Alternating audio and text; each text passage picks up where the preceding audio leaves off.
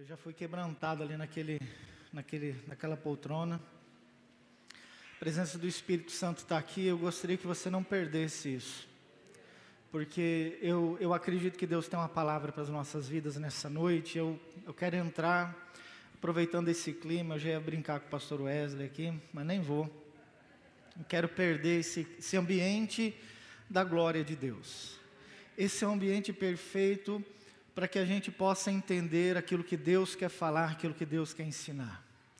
Então, fique nessa mesma sintonia, assim como Deus está ministrando já a sua vida, assim como Deus está ministrando o seu coração com os louvores, que você permita que Ele ministre a sua vida também através dessa palavra. Amém? Então fala assim comigo, eu estou aberto para aquilo que o Espírito Santo quer falar comigo. Então fique em pé no seu lugar, abra sua Bíblia em Mateus capítulo 24, versículo 42 a 44. Mateus 24, Mateus capítulo 24, versículo 42 a 44. Em pé nós vamos estar lendo esse texto. Vai ser projetado, eu vou ler na NVI, NVT e tem a projeção desse texto também. Portanto, vigiem, pois não sabem em que ocasião o seu Senhor virá. Entendam isso. Se o dono da casa soubesse exatamente o que. Entendam isso. Se o dono da casa soubesse exatamente o que o homem, a que horas viria o ladrão, ficaria atento e não permitiria que a casa fosse arrombada. Estejam também sempre preparados, pois o filho do homem virá quando ao menos esperam. Senhor, mais uma vez, nós vamos a Ti em oração, agora pedindo, Senhor, a iluminação dessa palavra, que o Senhor abra o nosso entendimento, que o Senhor ministre as nossas vidas, que o teu Espírito Santo tenha liberdade nesse lugar.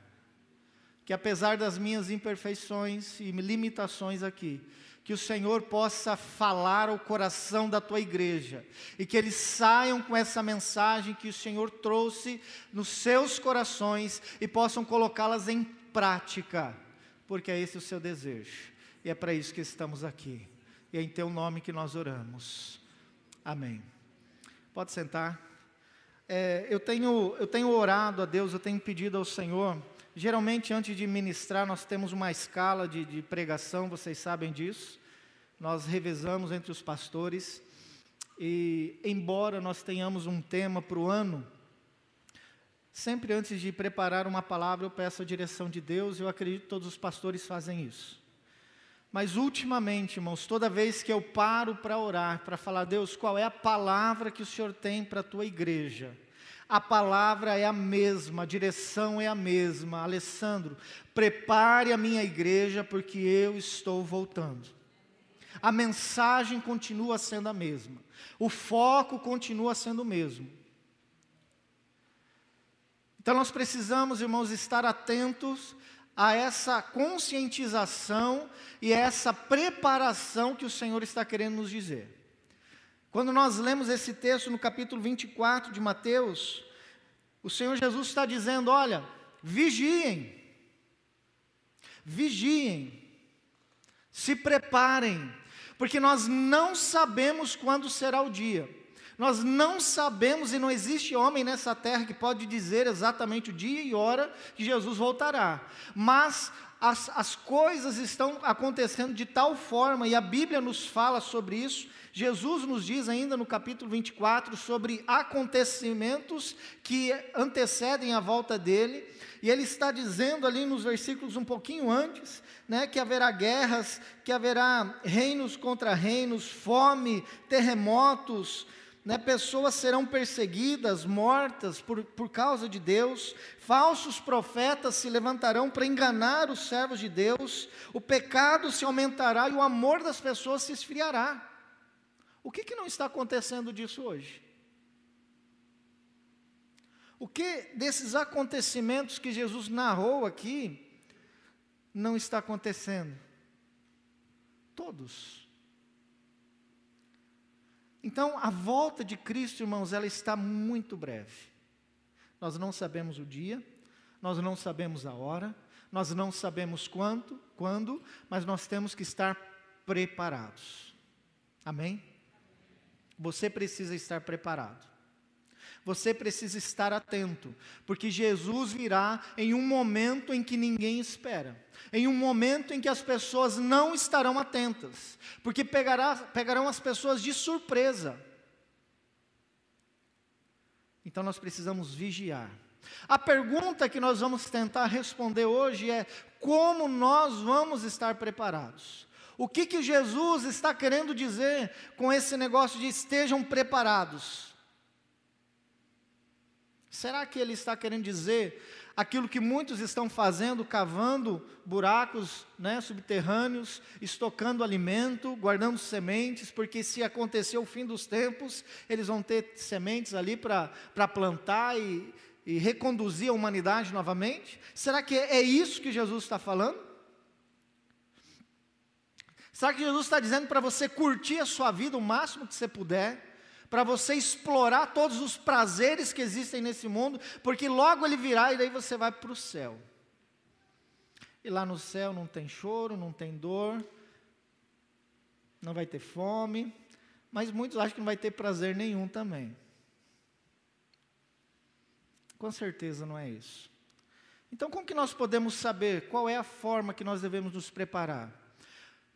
Lendo o que Jesus disse para nós. E se você continuar no capítulo 25, no próximo capítulo, nós vamos entender qual é a forma que nós vamos estar preparados para a volta de Cristo. E é, e é, o capítulo inteiro que nós vamos ler de forma fracionada, mas assim nós vamos entender o que, que Jesus está dizendo né, sobre a forma de estarmos preparados. Nesse capítulo 25 de Mateus ainda, ele vai falar sobre duas parábolas de um acontecimento.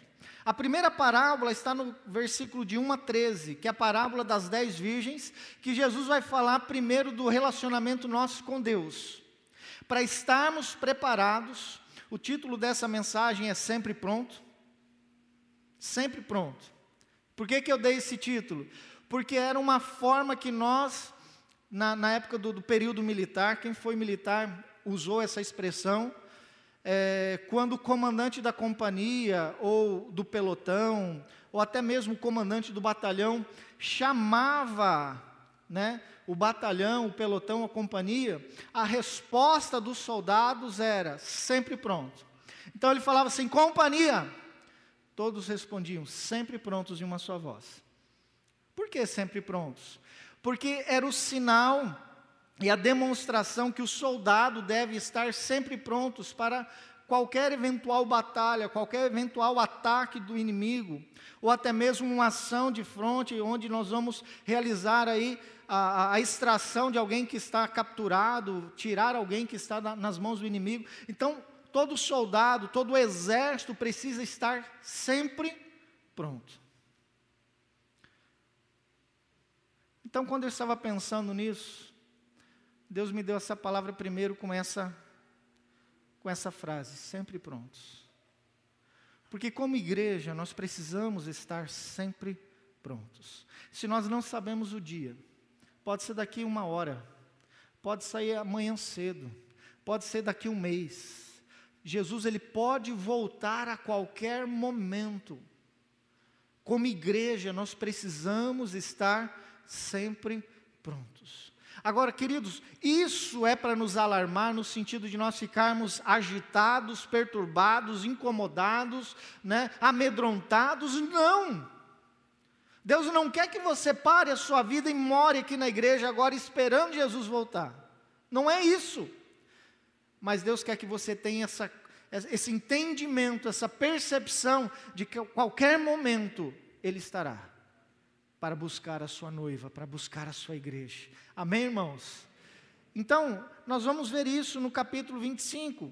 Então, a primeira parábola parábola das virgens, das dez virgens, que fala sobre o nosso relacionamento com Deus. A segunda parábola fala sobre os talentos, né, a parábola dos talentos, que é o nosso relacionamento com o dinheiro, com as finanças, mas também Jesus fala do versículo 31 ao 46 sobre o julgamento das nações. E aqui ele vai abordar sobre o relacionamento com o próximo, com o nosso semelhante, com, com os nossos irmãos, com as pessoas em nossa volta. Então quero resumir, eu resumi isso para vocês para a gente ler o capítulo 25, nós vamos ler primeiro do versículo 1 ao versículo 13. Acompanhe essa leitura, se você tiver sua Bíblia, na NVI.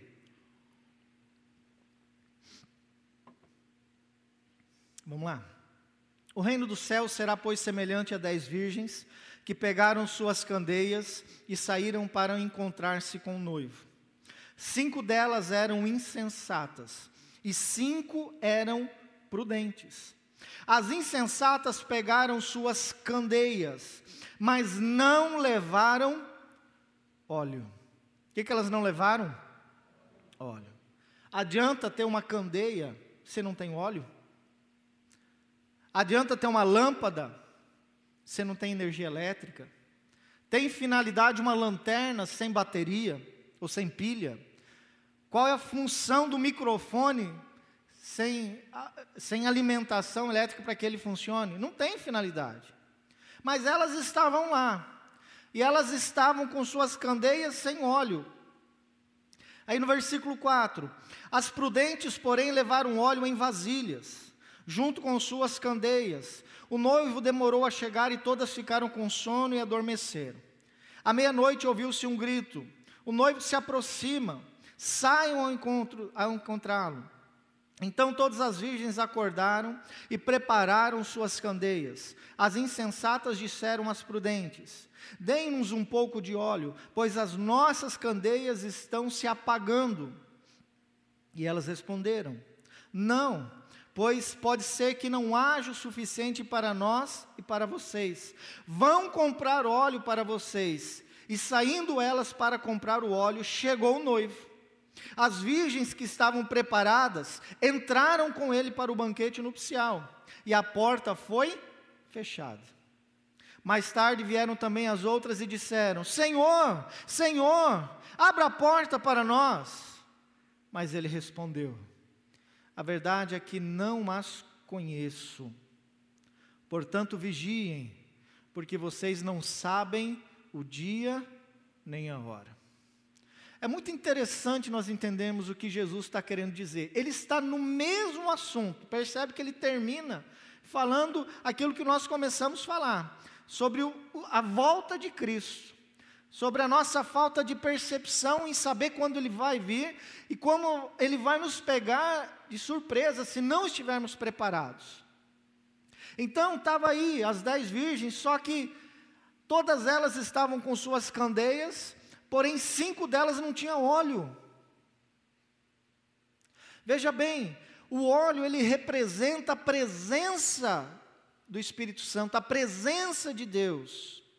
A candeia é o lugar né, de pôr o fogo, onde o fogo vai se acender para que ilumine o lugar. O óleo é o combustível do fogo. Então, sem óleo não tem fogo. Sem o óleo não tinha como elas andarem, como elas chegarem no destino, não tinha como elas alcançarem o objetivo de aguardar o noivo e saber onde ele está. A gente tem que lembrar que naquela época não existia né, a, toda a iluminação que existem hoje, né, que existe hoje. Esses dias nós estávamos andando de bicicleta, acabou a energia elétrica na metade da cidade para lá. Né, várias pessoas ficaram no escuro. Como é ruim andar no escuro, quando não tem iluminação nenhuma, é terrível. E era aquela situação, estava escuro, elas não tinham como chegar, elas precisavam desse óleo para terem fogo.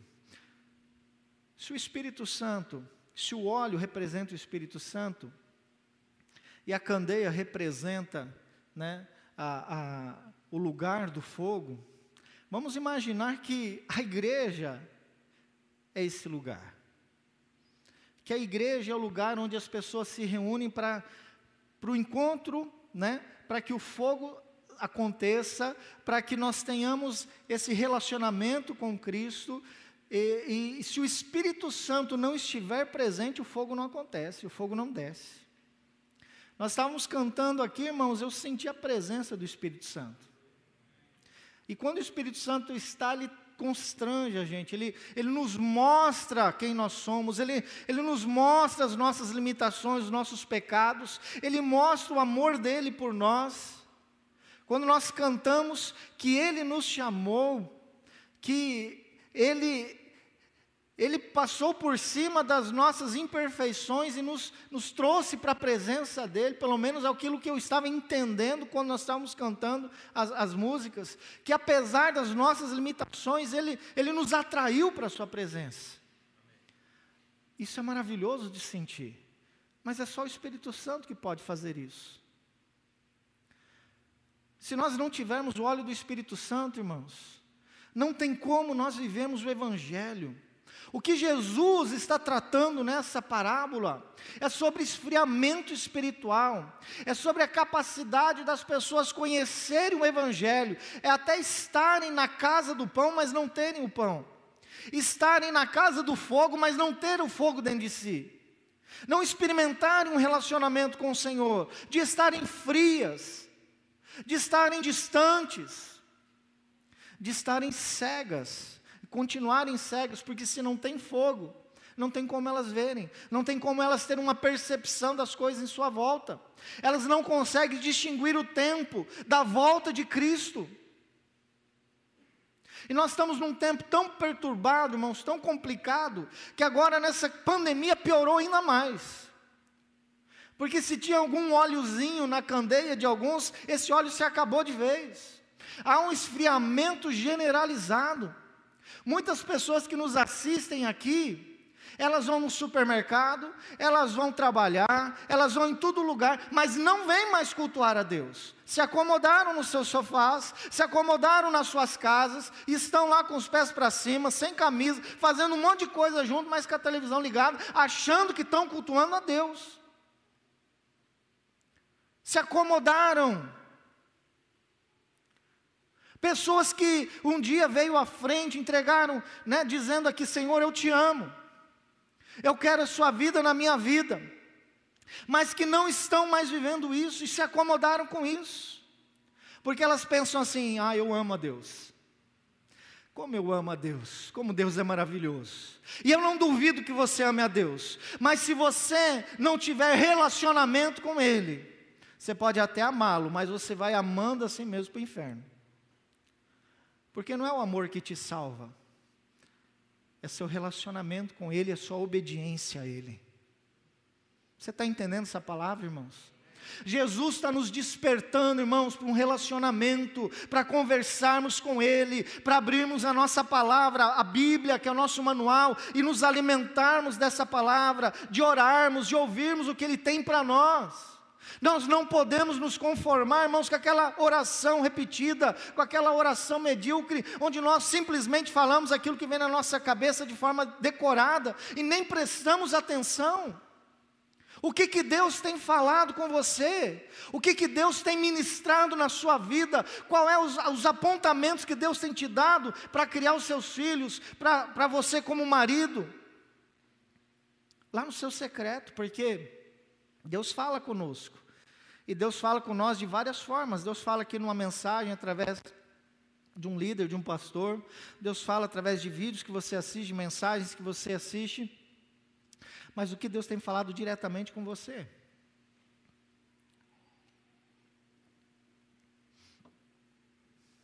Nós não podemos esfriar, irmãos. E se estamos frios, nós precisamos atrás do óleo. Nós precisamos atrás do Espírito Santo. Nós precisamos mergulhar e emergir nesse relacionamento. Nós não podemos nos conformar com a vida que está aí.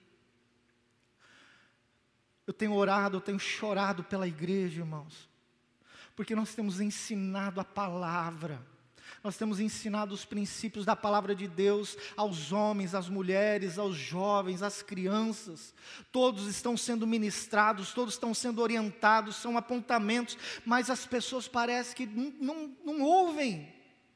Elas continuam reproduzindo os pecados, elas continuam distante de Deus, elas continuam é, medíocres na sua fé, sem intimidade, sem vida com Deus, sem vida de oração sem ler a Bíblia. Eu tenho orado por um avivamento, porque avivamento é paixão. Sabe uma pessoa apaixonada por Deus? É mais ou menos como uma pessoa que está apaixonada, como né, o Lucas e a Laura. O Lucas, ele até tem a moto com o Werther, aí é bom, né? Tem a moto aí que ele anda. Mas se não tiver moto, ele sai de, de a pé lá da casa dele e vai a pé lá, não vai, Lucas? Fala que não. Gustavo é a mesma coisa. Cadê o Gustavão? Não vai a pé lá da sua casa, lá cortejar a sua noiva? Já foi, né? É paixão, irmãos. Quando nós somos apaixonados, nós fazemos coisas inimagináveis. Quando nós estamos apaixonados por Deus, nós levantamos de madrugada, a gente ora, a gente busca, a gente chora, a gente se entrega, a gente se derrama, a gente vive algo extraordinário. Mas quando está frio, tudo é motivo. Quando a gente está morno espiritualmente, tudo é motivo para não ir. Ah, não vou na igreja porque está muita poeira, né? Ah, eu acho que eu não vou na igreja porque tem mais duas pessoas que contraíram vírus aí na cidade, está meio perigoso. Mas não sai dos lugares. Não tem desculpa hoje para você não cultuar a Deus. Irmãos, é a coisa mais terrível você não ter essa oportunidade aqui de adorar a Deus. É a mesma coisa cultuar a Deus na sua casa do que cultuar a Deus junto com o corpo de Cristo? Não é. Embora nós tenhamos que ter a nossa intimidade com Deus lá, no secreto, a sua oração no secreto, a busca por Deus ali, mas meus irmãos, isso aqui é sensacional. A Gabi cantando, adorando a Deus hoje, que delícia isso. Por que, que nós estamos esfriando, irmãos? Porque nós nos conformamos com esse mundo. Porque a gente vê tanta desgraça e tantas coisas acontecendo que a gente vai olhando até para Deus com a cara feia, já achando que Deus está em dívida com a gente. E o óleo vai se acabando. A gente perde o amor, a gente perde a paixão, e a gente se torna como os filhos pródigos. O filho pródigo, ele até ele tem interesse por Deus porque ele quer a riqueza que Deus tem para oferecer. Vocês lembram da parábola do filho pródigo? Ele recebe a herança dele, ele vaza de casa. Ele sai fora. Ele vai e agora ele acha que ele sabe viver. Ele sabe como gastar, ele sabe como investir. Agora ele não precisa mais do pai, porque ele tem recursos, ele tem como sobreviver lá fora. Então ele tenta fazer isso. Até que tudo dá errado. Aí ele percebe que lá na casa do pai era bem melhor. Lá na casa do pai, embora ele talvez tinha que seguir a orientação conforme o pai falava, do jeito do pai, mas era mesmo assim melhor. Porque toda a liberdade que ele achava que tinha e que ele viveu lá fora, levou ele à desgraça a comer comida de porcos. Então a Bíblia fala que ele cai em si e volta e fala: Pai, eu pequei, me perdoa. Eu não sou digno de ser teu filho. E aquele pai ama ele. E muitos de nós somos assim. Nós percebemos o nosso erro, a gente vem para Deus quando tudo está errado, quando só tem lavagem na nossa frente, a gente não quer comer aquilo, a gente recorre para o Pai. Acontece que Deus nos abençoa de novo, a gente recebe mais uma porção de herança e a gente decide abandonar a casa do Pai de novo e vai curtir. Quantas pessoas, irmãos, estão vivendo isso? Quantas pessoas estão distantes do Pai? Não oram, não jejuam, não têm intimidade O Senhor quer trazer esse avivamento para o nosso meio. O Senhor quer despertar uma igreja que adora, uma igreja alegre, uma igreja empolgada, uma igreja que está ansiosa, esperando, aguardando a volta do, do Senhor Jesus.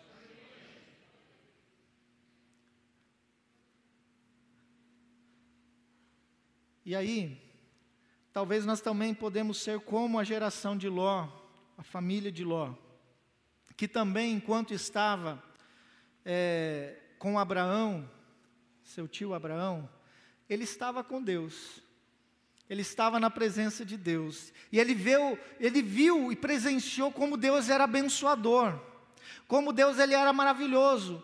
Mas quando Ló decide sair de junto de Abraão, porque enriqueceram tanto que não tinha mais comida para tantas ovelhas, eles decidiram ir cada um para um lado, e Ló decide ir para Sodoma. Cansou de morar em tendas, cansou de fazer cocô no buraco, cansou de lavar roupa na bica. Falou: não, eu quero uma casa com porcelanato, é melhor, né? Eu quero um banheiro com válvula hidra uma, uma cozinha com, com a pia, com a, como é aquele central lá, com a ilha. Que coisa chique, né? É melhor que morar em barraca, você não acha, meu amor? É melhor. Só que não era esse o problema. O problema é que a cultura de Sodoma era uma cultura mundana, era uma cultura depravada. E Ló se envolveu tanto com aquilo, a sua família, que quando os anjos vêm para resgatá-los, porque Deus já estava tão, tão cheio daquela imundícia, daquele pecado, de tanta depravação, Deus quer, vai destruir a cidade com fogo, ele manda os anjos para salvar a família de Ló. Havia muitas pessoas com Ló, os pastores, não, todo mundo fica lá, todo mundo gostou de Sodoma. Nem Ló queria sair os anjos têm que arrastá-los para que eles saíssem e não morressem. E quando eles estavam saindo, até a esposa de Ló, que não era para olhar para trás, olha e vira estátua de sal. Ló é uma pessoa que, enquanto estava com Abraão, estava na sombra de Abraão e se relacionou com Deus. E tem muitos filhos assim, tem muitos cônjuges assim. Deus só está te abençoando porque tem uma pessoa do seu lado que ora. Deus só está derramando bênção sobre a sua vida porque você está sobre a sombra de alguém que está buscando, que está orando, que está clamando. E eu vou dizer uma coisa aqui, homens. Deus tem abençoado a sua casa porque tem uma mulher de oração lá. E se você não se posicionar em oração também, como um sacerdote de Deus, vai chegar o tempo da correção de Deus. Deus é justo. Percebe que o óleo daquelas cinco que tinham não foi compartilhado com as outras? Ou você tem o óleo ou você não tem. Se você tem, você vai para o encontro com o Senhor. Se você não tem, eu não vos conheço. Apartai-vos de mim. Então, por enquanto, pode ser que você possa ser visto como um homem de Deus, porque tem uma pessoa de Deus do seu lado, ou vice-versa, uma mulher de Deus, porque tem um homem de Deus que sustenta a casa em oração, e assim tem que ser. Mas o ideal é que sejam todos, porque Deus quer é, salvar a família, Deus quer salvar o marido, Deus quer salvar a mulher, Deus quer salvar os filhos. Aí os filhos se acomodam porque os pais estão buscando, e Deus está abençoando, mas a partir que você, do momento que você sai da presença dos seus pais, que são abençoados, e recebe a herança deles de bênção, mas você decide viver longe dos padrões de Deus, aí vem a destruição sobre a sua vida, a escassez, a necessidade, a fome. Não adianta estar na sombra.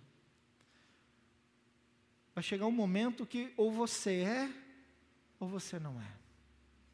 Vocês estão entendendo isso, irmãos? Então vamos para outra parábola agora. Versículo 14 ao versículo 30 fala sobre a parábola dos talentos. E Jesus está falando aqui como nós devemos administrar os nossos recursos, aquilo que Ele tem nos dado. Versículo 14. E também será como um homem que, ao sair de viagem, chamou seus servos e confiou-lhes os seus bens. A um deu cinco talentos, a outro dois e a outro um. E cada um de acordo com a sua capacidade. Entenda isso. Deus, Ele reparte, Ele abençoa, Ele dá conforme a nossa capacidade. Aprenda esse princípio. Em seguida partiu de viagem. O que havia recebido cinco talentos saiu imediatamente e aplicou-os, e ganhou mais cinco. E também o que tinha dois talentos ganhou mais dois. Mas o que tinha recebido um talento saiu, cavou um buraco no chão e escondeu o dinheiro do seu senhor. Depois de muito tempo, o senhor daqueles servos voltou e acertou contas com eles. O que tinha recebido os cinco talentos trouxe os cinco, os outros cinco e disse: o Senhor me confiou cinco talentos, veja, eu ganhei mais cinco. E o Senhor respondeu: Muito bem, servo bom e fiel. Você foi fiel no pouco e eu porei sobre muito. Venha e participe da alegria do seu Senhor. Veio também o que tinha recebido dois talentos e disse: O Senhor me confiou dois talentos, veja, eu ganhei mais dois. E o Senhor respondeu: Muito bem, servo bom e fiel, você foi fiel no pouco, e eu porei sobre muito. Venha e participe da alegria do seu Senhor. Versículo 24. Por fim, veio o que tinha recebido um talento e disse: Eu sabia que o Senhor era um homem severo, que colhe onde não plantou e junta onde não semeou. Por isso, tive medo. Saí e escondi o seu talento no chão. Veja, aqui está o que, a, o que pertence ao Senhor. E o Senhor respondeu: servo mau e negligente. Você sabia que eu colho onde não plantei e junto onde não semeei? Então você deveria ter confiado o seu dinheiro aos banqueiros, para que quando eu voltasse o recebesse de volta com juros. Tirem o talento dele e entreguem-no ao que tem dez, pois a quem tem mais será dado, e quem terá e terá em grande quantidade, mas a quem não tem, até o que tem lhe será tirado. E lancem fora o servo inútil nas trevas onde haverá choro e ranger de dentes. Quando nós lemos esse texto, dá a impressão que Deus é até um agiota, mas não é. Ele está falando aqui de princípios, de princípios de benção. Veja bem, tudo que nós temos, irmãos, nós temos porque Deus nos abençoou. Entenda isso. Você pode ser o melhor no que você faz, você pode ser o funcionário, o patrão mais brilhante, inteligente, estudado, mas tudo que Deus tem, até a sua capacidade, a, a sua capacidade cognitiva, a sua habilidade, os seus talentos, os recursos, os bens que você possui, tudo isso vem de uma só fonte, de Deus. Amém, irmãos? Então vem dele. É Ele que nos dá. Ele nos dá saúde para trabalhar, Ele nos dá condições de administrar, de resolver problemas, de aprender com os erros. É Ele que nos dá a capacidade de, de investirmos, de ser pessoas visionárias. É Deus que nos dá. Então tudo vem dele. Ele nos abençoa. Só que Ele nos abençoa, mas Ele quer que a gente administre as coisas do jeito dele. Um dia todos nós vamos prestar contas de como nós administramos os bens, os talentos que nós recebemos. Deus vai querer saber como que você gastou o seu dinheiro. Quer dizer, o dinheiro que Deus te deu. Como que você investiu?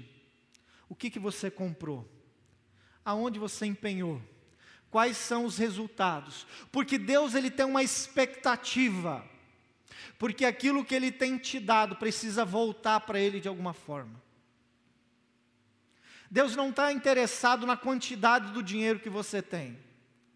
Tanto que Deus deu talentos diferentes para as pessoas ali. Um cinco, outro dois, outro um. Para Deus não importa a quantidade do dinheiro que Ele te deu. O que importa para Deus é como você está administrando isso. Deus se importa com a forma que nós gastamos dinheiro porque Deus quer que nós sejamos investidores no reino dEle. A obra de Deus aqui nessa terra, irmãos, ela vai acontecer à medida que a igreja investe, e na medida que as pessoas entendem que elas fazem parte de um propósito. Porque você pode ter muito recurso e comprar um monte de coisa. Você pode ser até um investidor da, da bolsa de valores, mas se não for investidor do reino, você é um mal, um servo mau e negligente. Porque Deus quer colher frutos aonde Ele não plantou. Aonde está necessitando colhermos frutos? Quantos lugares pessoas estão morrendo de fome? Quantos lugares tem pessoas sedentas do Evangelho? Em quantos lugares, irmãos, precisa ser enviado recursos para que a obra de Deus aconteça?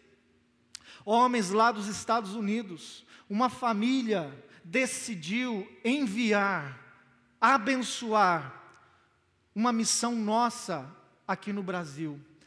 Pessoas que nunca estiveram em Alcinópolis mas uma família só, aquela capela lá em Alcinópolis, que eu ajudei, na, nós fomos ajudar na construção, foi uma família de americanos. Ah, pastor, mas também são ricos, né? Americano tudo é rico. Engano seu, irmãos. Engano seu. São pessoas que amam a Deus. Porque pessoas ricas não investem. Só pessoas que amam. A capela está construída. Hoje eu vi as fotos das pessoas limpando e lavando para realizarem os cultos lá. Eu fico pensando, irmãos, se Deus nos dá o desafio de construir uma capela aqui em algum lugar, será que a gente consegue levantar recursos para construir uma capela? Juntando todas as famílias da igreja? Será que nós temos o amor suficiente para sermos, para enviarmos, para ajudarmos, para investirmos? Porque o reino de Deus ele é financiado com os recursos do Senhor, mas é o que sai do nosso bolso. Deus já deu os recursos, irmãos. Foi assim quando nós queríamos construir a, a capela lá em Paredes das Águas. Deus levantou os recursos, Deus tocou o coração da igreja, pessoas doaram, investiram. Então a obra acontece porque as pessoas estão entendendo. Investir no reino não é obrigação, é prazer, é alegria. Você tem a possibilidade de participar de algo que Deus quer que você participe, de ser um investidor, um financiador do reino de Deus. Você está entendendo isso? Ah, pastor, eu não concordo com dízimo eu não concordo com essas coisas, eu ajudo quando eu posso, a família, isso para mim é tudo desculpa, porque as pessoas não ajudam de jeito nenhum. As pessoas não querem ajudar. As pessoas, os crentes de hoje são egoístas, avarentos, só pensam em si. Eles querem ter mais. E é por isso, irmãos, que nós precisamos de um quebrantamento nessa área financeira, porque é onde mais a gente tem pecado, mais a gente tem se fechado para algo. É claro, irmãos, que existe tanto roubo, tanto engano, tanto ladrões, tantos homens de Deus que se dizem de Deus, mas que não são, e que estão extorquindo, que estão roubando, que estão mentindo, mas que eles paguem pelos erros dele. Agora, o reino de Deus está sendo prejudicado quando você decide não investir porque você ouviu que alguém roubou. Cada membro dessa igreja tem acesso às finanças lá e você pode saber aonde tem investido cada real. Cada real. Você tem acesso. Pode ir lá. Nós estamos evitando trazer na assembleia, porque muitas vezes é até gravadas as assembleias, a gente não quer evitar alguns problemas que outras igrejas já tiveram. A gente foi orientado não divulgar valores, quanto entra, quanto sai, porque muitas igrejas foram vítimas de roubo, né, de, de membros que foram raptados. Lembra que tinha escaninho de, de, de, dízimos, né? envelopes de dízimo? As pessoas chegavam lá, via quem que dava mais dízimo, esperava acabar o culto, ô oh, meu irmão, chega aqui, raptava o cara para ir no banco sacar dinheiro dele. Não aconteceu aqui em São Gabriel do Oeste, porque nós arrancamos aquilo lá antes disso acontecer. É por isso que hoje você tem envelope que é individual. Você assina e aquele lá acabou, ele fica guardado por um ano, depois é queimado, é de, destruído aquilo lá para que ninguém tenha acesso. Os membros da igreja não sabem quanto, quem é dizimista aqui. É sua consciência com Deus. Quem tem acesso é quem trabalha, o, o exame de contas que fiscaliza. Isso é uma coisa sua com Deus. Você não vai receber visita de, de pastor ou de líder da igreja falando: Ó, oh, cadê seu dízimo desse mês? Não veio. Alguém já recebeu visita assim de alguém aqui? Espero que não. ai, ai, só falta quem levantar a mão, né? Mas não é assim, irmãos. Nós precisamos ser investidores do reino. Lá em Mateus capítulo 6, versículo 19 e 21, Sermão da Montanha, Jesus falando, lhe diz: Não acumulem para vocês tesouros na terra, onde a traça e a ferrugem destrói, e onde os ladrões roubam e furtam, mas acumulem para vocês tesouros no céu, onde a traça e a ferrugem não destrói, e onde os ladrões não roubam nem furtam, pois onde estiver o seu tesouro, aí também estará o seu coração. Então, essa é a expectativa de Deus. Não é que Deus precisa do seu dinheiro, mas Ele te abençoou para que você possa abençoar. Ele tem te ajudado para que você possa ajudar. Abençoado, irmãos, não é aquele que tem, abençoado é quem compartilha. Você está entendendo isso? Abençoado é quem compartilha, quem ajuda, quem investe. E esse é um problema porque a Bíblia fala que o dinheiro é a raiz de todos os males. E muitas pessoas estão cegas por conta disso. Então, estar sempre pronto envolve em cada um de nós sermos investidores no reino de Deus nessa terra. E é isso que Deus espera de nós. Amém? E por último, no, cap, no versículo 31 a 43, 46, nós vemos aqui Jesus falando sobre o julgamento das nações.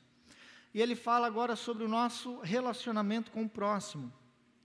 Versículo 31. Quando o filho do homem vier, aqui já é a realidade de quando ele chegar. Com todos os anjos, ele se assentará em seu trono na glória celestial. Todas as nações serão reunidas diante dele e ele separará uma das outras, como o pastor separa as ovelhas dos bodes. E colocará as ovelhas à sua direita e os bodes à sua esquerda. De um lado estão tá as ovelhas, do outro lado estão tá os bodes. Ovelha, bode. Não é aqui na igreja, tá, irmãos? Você não só vai querer sentar lado direito. Versículo 33: E colocará as ovelhas à sua direita e os bodes à sua esquerda, então o rei dirá aos que estiverem à sua direita: Venham benditos do, seu, do meu Pai, recebam como herança o reino que foi preparado para vocês desde a criação do mundo. Pois, olha só, aqui Jesus começa a dizer o que, que distingue a ovelha do bode. O que, que distingue, qual é a motivação para ele separar uns à direita outros à sua esquerda. Qual é? O que será? Vamos ler, versículo 35.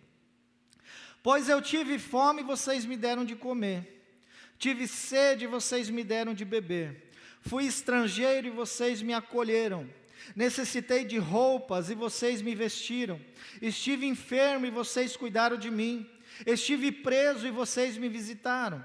Então os justos lhes responderam: Senhor, quando que te vimos com fome te demos de comer, ou com sede te demos de beber? Quando te vimos como estrangeiro e te acolhemos, ou necessitado de roupas e te vestimos? Quando te vimos enfermo ou preso e fomos visitar?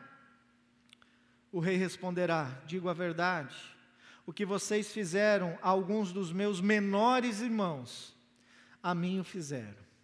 Então ele dirá aos que estiverem à sua esquerda, os bodes: Malditos, apartem-se de mim para o fogo eterno, preparado para o diabo e aos seus anjos. E ele vai dizer por que, que eles vão, vão para o inferno: Pois eu tive fome e vocês não me deram de comer, eu tive sede e nada, nada me deram para beber, fui estrangeiro e vocês não me acolheram, necessitei de roupas e vocês não me vestiram, estive enfermo e preso e vocês não me visitaram.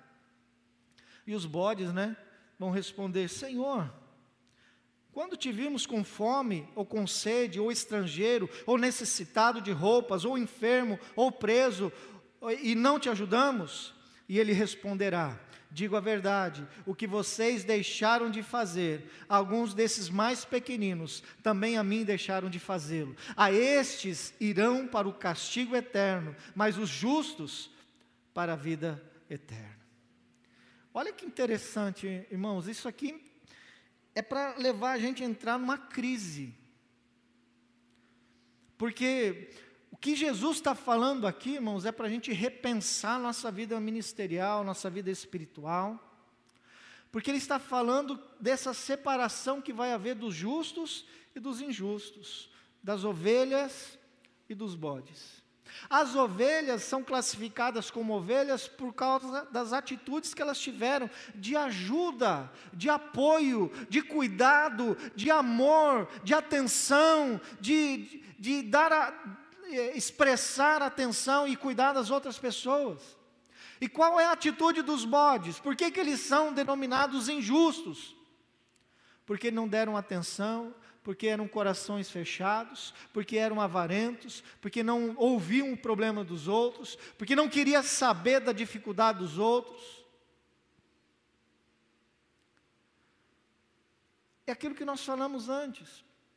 Muitas vezes a gente tem uma falsa sensação de tranquilidade, porque a gente acha que tem a salvação, porque nós aceitamos a Jesus aqui, e nós somos apaixonados por Jesus, nós amamos Jesus, eu amo Jesus, eu amo Jesus, mas sabe que até o diabo tem essa, essa visão assim, né, de, de admiração por Deus. A Bíblia fala que os anjos é, creem em Deus e estremecem, eles são crentes, os demônios são crentes, eles sabem quem Deus é.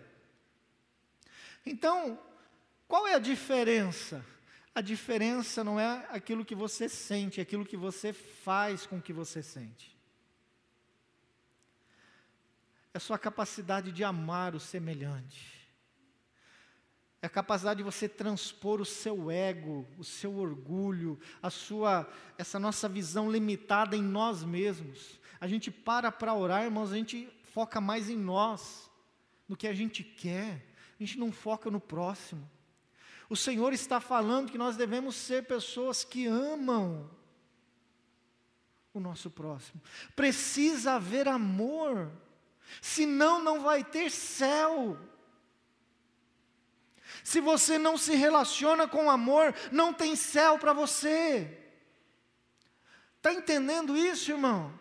Mas, pastor, eu entreguei minha vida para Jesus, eu estou salvo, aleluia. Não. Você pode ter vindo aqui emocionado, e talvez aquela foi a última experiência que você teve com Deus. Porque a emoção ela passa.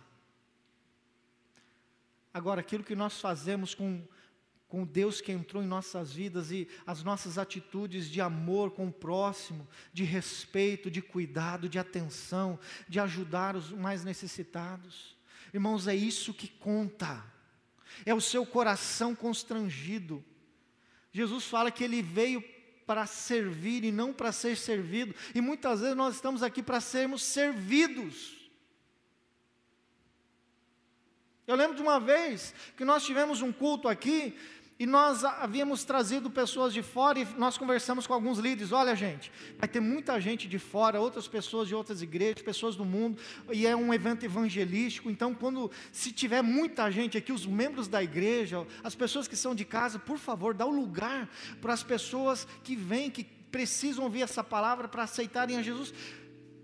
Eu percebi muitos membros olhando de cara feia isso. Eu sou membro da igreja. Eu tenho que sentar aqui. Por que, que o outro que é lá de fora vai sentar aqui e eu vou ficar de pé?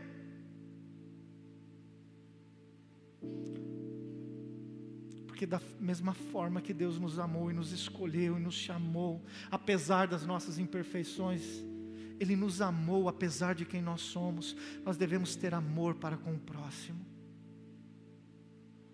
O que move a igreja, irmãos, é esse amor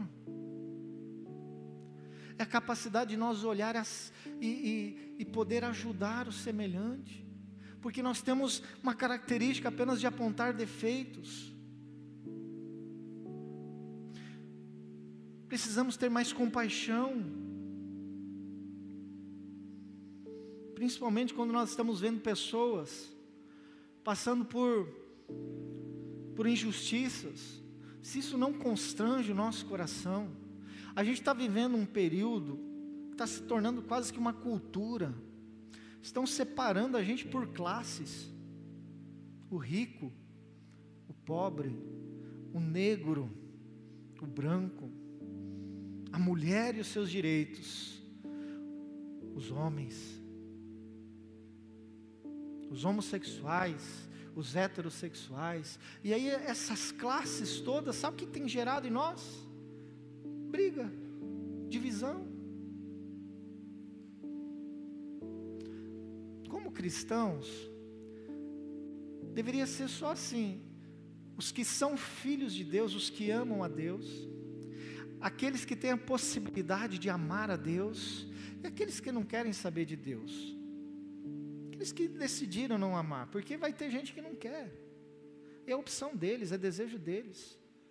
Mas se a gente parar de apenas apontar o erro, o defeito, mas entender com aquela pessoa e olhar com ela com amor, sabendo que também Deus ama a vida daquela pessoa e quer salvá-lo. Se a igreja tivesse esse amor, essa empatia pelo próximo, irmãos, a gente ia ser muito maior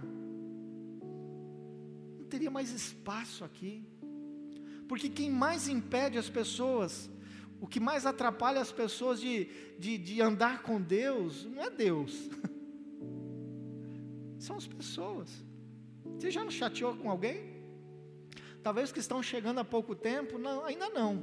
Acho que essa igreja não tem defeito, é tudo maravilhoso, né? Os pastores são lindos, principalmente a pastora Viviane, né? Os membros são quase anjos, mas deixa passar um tempo. E aí você vai ver os defeitos. Você vai ver as falhas, você vai ver que tem, tem uns crentes aqui que é chato pra caramba. Que é duro de amar. Tem gente que é limitado, tem gente que está tendo recaídas ainda. Tem alguns que nem levantaram, está caído ainda, mas está aí. Nós não estamos aqui para julgar, irmãos. Cada um é responsável por suas atitudes. Mas se nós, como igreja, não tivermos a capacidade de estender a mão e falar assim: meu irmão, conta comigo. Se você quiser ter uma nova vida em Cristo, eu estou aqui para te ajudar. Mas não, as fofocas, as acusações, aí você vê o defeito e aquilo te chateia, porque agora você se acha melhor que ele. E aí tem gente que começa a procurar igrejas onde não tem pecadores. E vai achar onde? Para você que se julga melhor que os outros, nem o céu vai ser bom para você. Não tem lugar. Deus está tentando nos trazer um discernimento aqui, irmãos. Ou nós acordamos para o que é ser cristão, ou nós vamos ficar andando igual barata tonta por essa terra, achando que nós temos alguma coisa e nós não temos nada, achando que somos alguma coisa e na verdade não somos nada, porque temos algum recurso, porque temos algumas coisas que Deus nos abençoou, pela Sua misericórdia talvez, e nos julgando melhores do que os outros.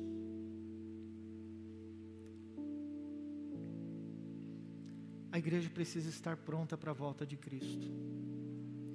E o Senhor nos chama para esse relacionamento de amor, de intimidade, de olhar o ser humano como humano, não como anjo, não como perfeito. É igual criança que, com o passo do tempo, começa a ver a imperfeição do pai, porque até uma certa idade o pai é o super-herói. Aí ele começa a ver os defeitos. Sabe quando? Na fase da adolescência. Não é que o adolescente é rebelde, ele simplesmente tem a realidade em sua volta. Agora ele tem a compreensão de que o pai e a mãe não são tão perfeitos assim. Eles começam a reagir diante dessa realidade. E quando nós chegamos na igreja, nós também achamos que todo mundo é anjo. E a gente começa a ver os defeitos dos outros, a gente começa a entrar na fase da rebeldia, crente rebelde. Ah, quero uma igreja que não tenha gente assim. Nessa igreja tem fofoca, nessa igreja tem fofoqueiro, nessa igreja tem mentiroso. Ainda tem. Mas está lutando contra, não está, irmão? Tem crente que é tímido, né? Além da fofoca e da, da mentira, é tímido, não fala.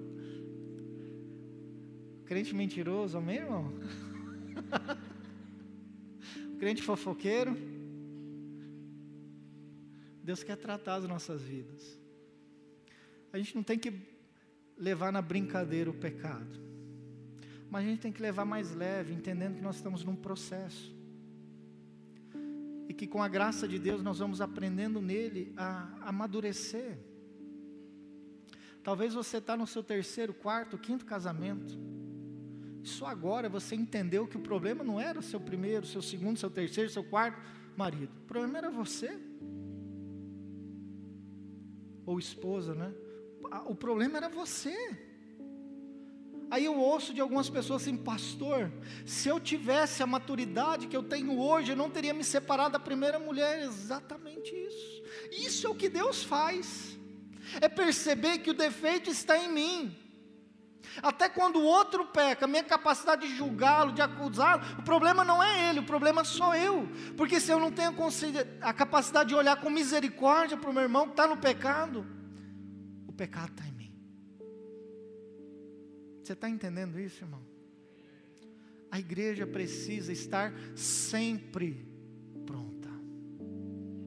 Sempre pronta, porque o dia e a hora a gente não sabe que a gente possa colocar em prática esses princípios, que a gente possa viver os valores eternos do reino de Deus e assim desfrutar de um relacionamento saudável com Deus. Sabermos administrar bem as finanças, aquilo que Deus nos dá, investindo, sendo investidores no reino de Deus, mas também sabendo nos relacionar bem com o nosso próximo, com os nossos irmãos, com as pessoas em nossa volta.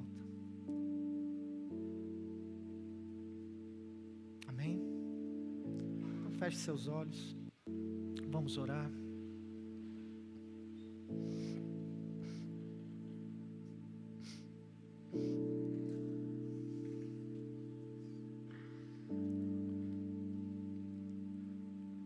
Essa palavra falou com você.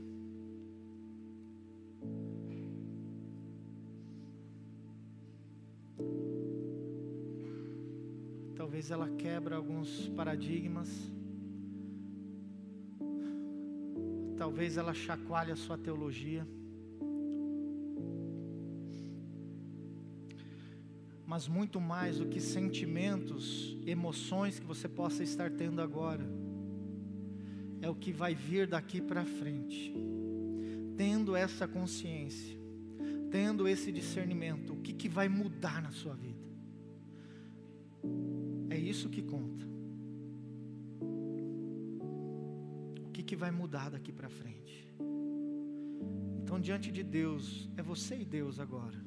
Eu não vou pedir para ninguém ficar em pé. Eu não vou pedir para ninguém vir aqui à frente. Mas talvez tenha algumas pessoas que precisam ter um encontro verdadeiro com Cristo. Aceitando Jesus, recebendo Jesus como Senhor e Salvador. Talvez outros precisam se humilhar diante de Deus e falar: Deus me perdoa, porque eu fui um religioso. Não só no meu relacionamento contigo, mas com relação à prática, ao investimento, aos recursos, ao relacionamento com o próximo. E aqui é o lugar para você se humilhar diante de Deus e falar: Deus me perdoa.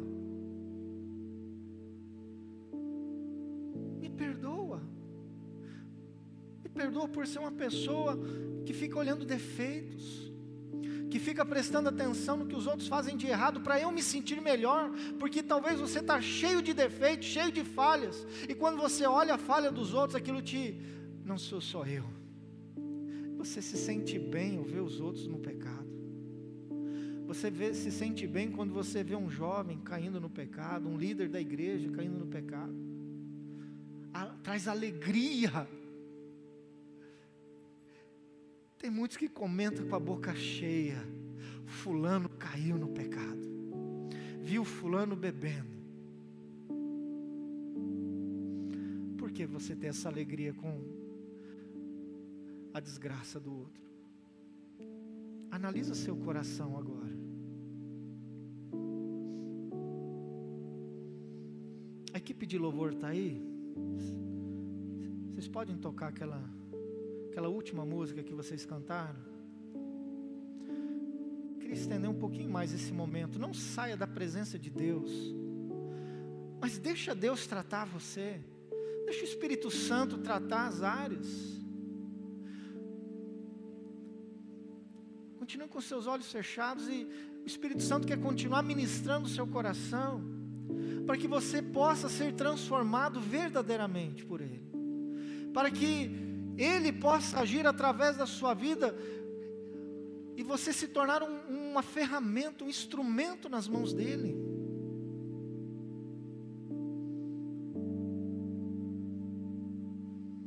Esse desânimo, essa falta de, de, de alegria com as coisas de Deus. Talvez você não tenha sentido prazer e alegria de orar mais, você não tenha tido experiências com Deus mais. Em outro momento, isso talvez foi tão forte na sua vida, e você se alegrou, e você louvou, e você adorou, e você teve experiências profundas com o Espírito Santo, e Ele te disse coisas talvez hoje você nem se lembra mais, porque já faz tempo. Aonde isso se perdeu?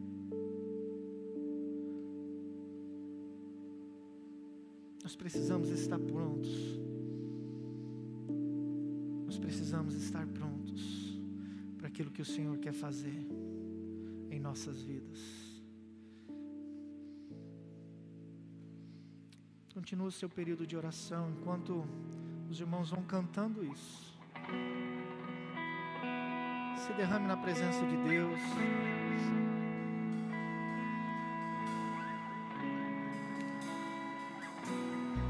O Espírito Santo, Ele que está daqui para frente, é Ele que vai tomar a direção desse culto.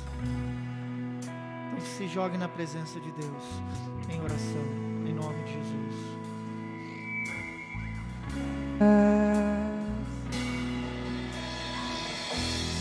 fosse assim, eu não teria dito. Vou preparar-vos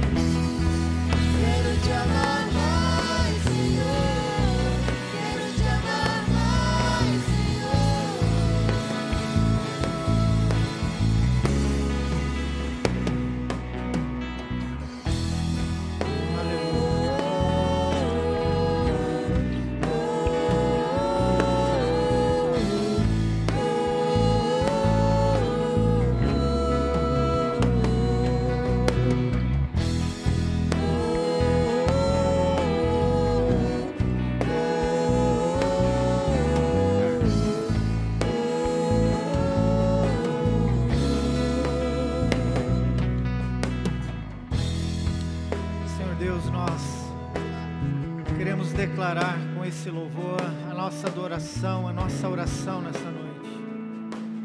Nós queremos te amar mais, nós queremos mudar a nossa conduta, a nossa postura. Nós queremos, Senhor, demonstrar o nosso amor através de atitudes, de posicionamentos. Ó Deus, nós não queremos ser cristãos nominais, mas queremos ser servos do Senhor, porque vivemos o teu reino, porque buscamos o Senhor dia a dia, porque temos ouvido a tua voz e temos colocado em prática a tua palavra. O Senhor Jesus já morreu na cruz do Calvário, o sangue dele já foi derramado, para que nós pudéssemos ter relacionamento de novo com o Pai. E esse relacionamento, Senhor, muitas vezes é quebrado. Muitas vezes nós esfriamos, nos afastamos, nos distanciamos do propósito. Aquele amor, aquela, aquele óleo, ó Deus, que acende o fogo do nosso coração, ele se acaba, porque nós deixamos de buscar na fonte, deixamos de mergulhar na tua presença. E essa noite, ó Deus, nós somos tocados pela tua palavra, somos constrangidos por essa palavra. Leva-nos, Senhor, a mudar as nossas atitudes. Leva-nos a amar mais a Ti, Senhor. A viver o Teu propósito. Ajuda-nos, Senhor, a administrar os recursos, as bênçãos que temos recebido do Senhor.